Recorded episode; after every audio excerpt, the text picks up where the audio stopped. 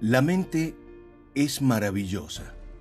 Según tu posición, será una avenida bidireccional o en otros casos, un difícil laberinto. Con todos aquellos que reconocemos, amigos, familiares, vecinos, clientes, tenemos la confianza de abrir un canal que fluya en ambas direcciones.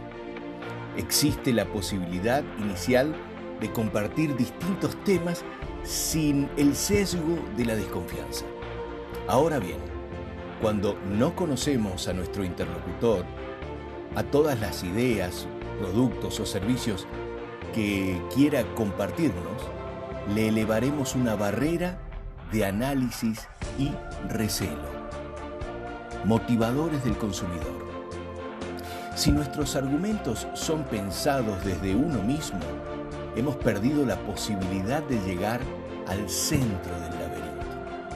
Para acceder debemos pensar en el otro, qué le interesa, qué necesita, por qué le puede ser útil nuestra idea, por qué compraría nuestro producto o servicio.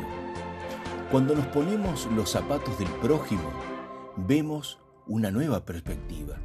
Y es usual que allí se cambien los mensajes que se preparan desde el yo te cuento, yo te explico.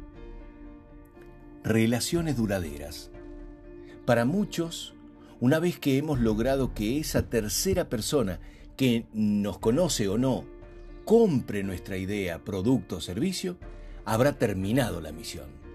La noticia es que acaba de iniciar un compromiso, un camino con las personas que confiaron en nosotros, el camino de las relaciones duraderas. Por eso, antes de comenzar una posible relación, piensa dos veces si tienes ganas de continuar luego de alcanzada la primer meta.